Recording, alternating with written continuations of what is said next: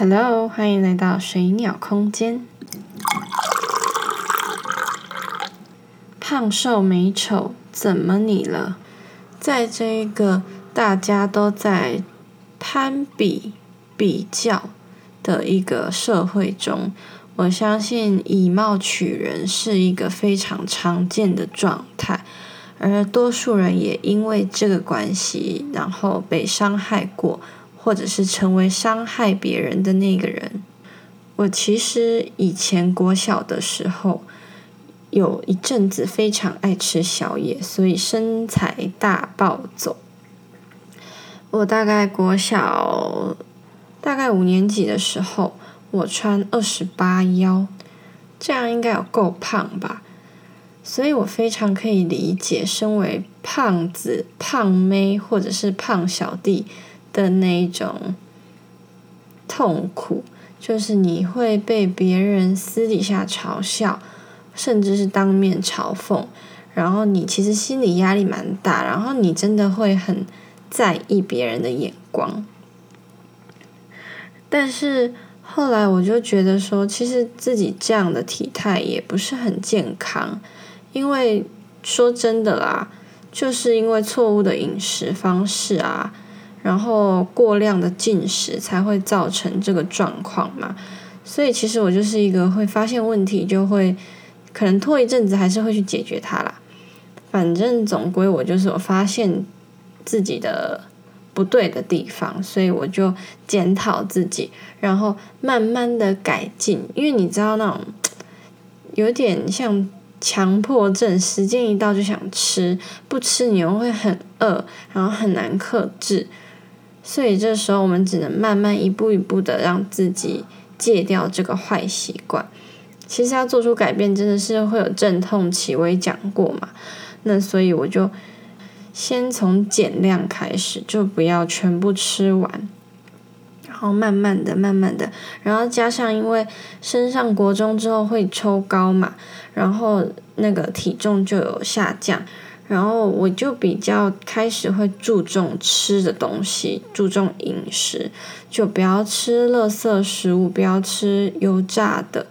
然后我我说的不要吃，不是那种都禁止食用，是那种在合理的范围吃是可以的，但是你不要无谓的进食。其实这样对身体负担蛮大的。那也因为我曾经肥胖过，然后其实真的日子蛮痛苦的，所以我开始去了解什么是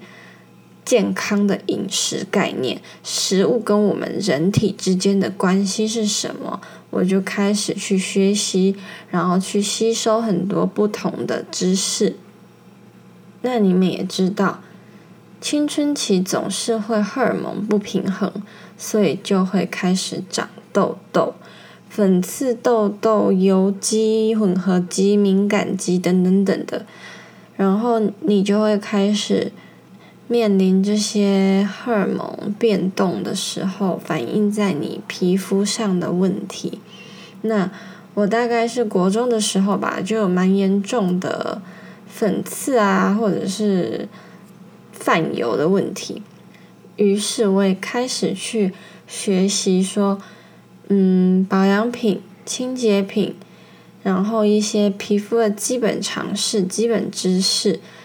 你去吸收了解之后，你就会知道自己现在的问题大概要怎么去解决，一定有方式可以彻底的去解决你的问题，要不然的话，就是至少可以改善八成以上的问题。但是呢，我比较不建议用药，除非你的那个程度已经是严重到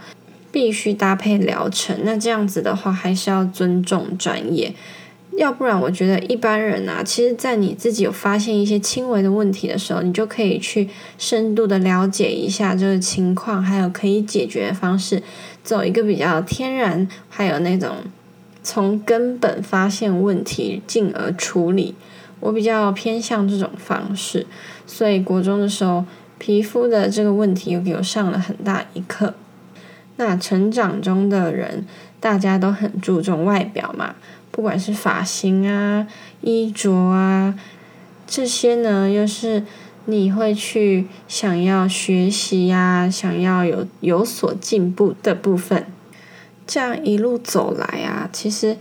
被笑也被笑过，然后被就是被霸凌都有遇过了，然后自卑也自卑过，然后其实我觉得应该经历过的那些，我都有深刻的体会过，所以我其实蛮知道胖啊、瘦啊、美不美、丑不丑这些东西。嗯，被评价的时候，被评论的时候，会有什么样的感受？而且我们其实也当过那种批评别人的人，那我们也一样被批评过。所以其实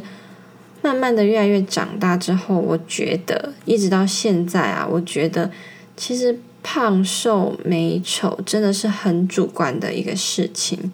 一个观点。所以我觉得。不管你今天是被批评的人，还是你正在批评别人的人，我都想要说，你们知道吗？这世界上还有真正更重要的事情等着你去关心，而不是把关注点一直放在无谓的挣扎上面。为什么是无谓的挣扎？因为如果你今天死命的批评一个人，或者是习惯性的看到谁就来一两句个批评的话，你觉得这样会让你变成更好的人，还是你因此有得到什么实质上的成就吗？批评别人并不能让你自己看起来更好。然而被批评的人、被讽刺的人，你们也不用因为这样觉得自己不够好。为什么？因为你确定你要一辈子活在别人的嘴里吗？你确定你爸妈给予你生命是用来聆听别人对你的评价吗？那你自己对你自己的评价又是什么呢？如果你今天觉得别人批评你的话真的这么重要，这么重伤到你的话，你有没有回来思考一下，为什么你会把自己变成这个样子？如果对方说的是事实，你可能过胖过重的话，你有没有思考一下，这样的自己真的健康吗？除了听到别人对你的批判之外，你有没有关心过自己？你确定你要真的用这样的体态继续生活下去一辈子吗？你确定你真的是吸空气就胖吗？你确定你真的不是因为懒散，不是因为错误的饮食观念，不是因为错误的认知而导致你变成现在这种不健康的样子吗？我其实觉得胖不胖或者是瘦不瘦没有很重要。最重要的是，你现在的体态是不是健康的？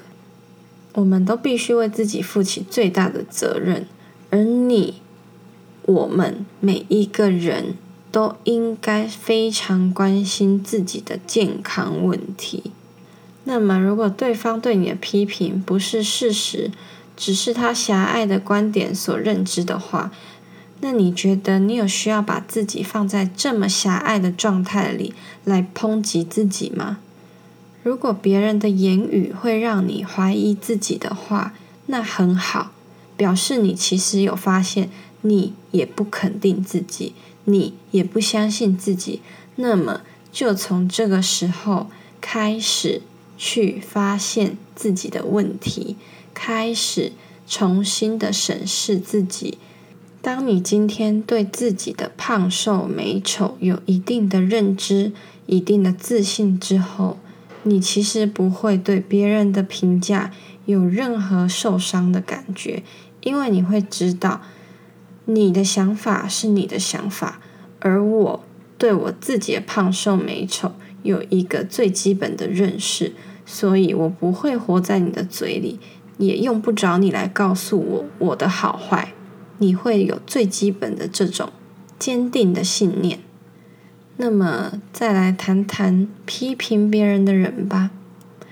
其实啊，会批评别人的人，多半是自己的内心缺乏安全感、缺乏认同感，所以会想要借由批评别人来提升自我价值感。我知道你们很多人不想承认，但是我应该有提到过。透过观察别人的言语，去发现他们背后想要表达的真实意义。这个观点，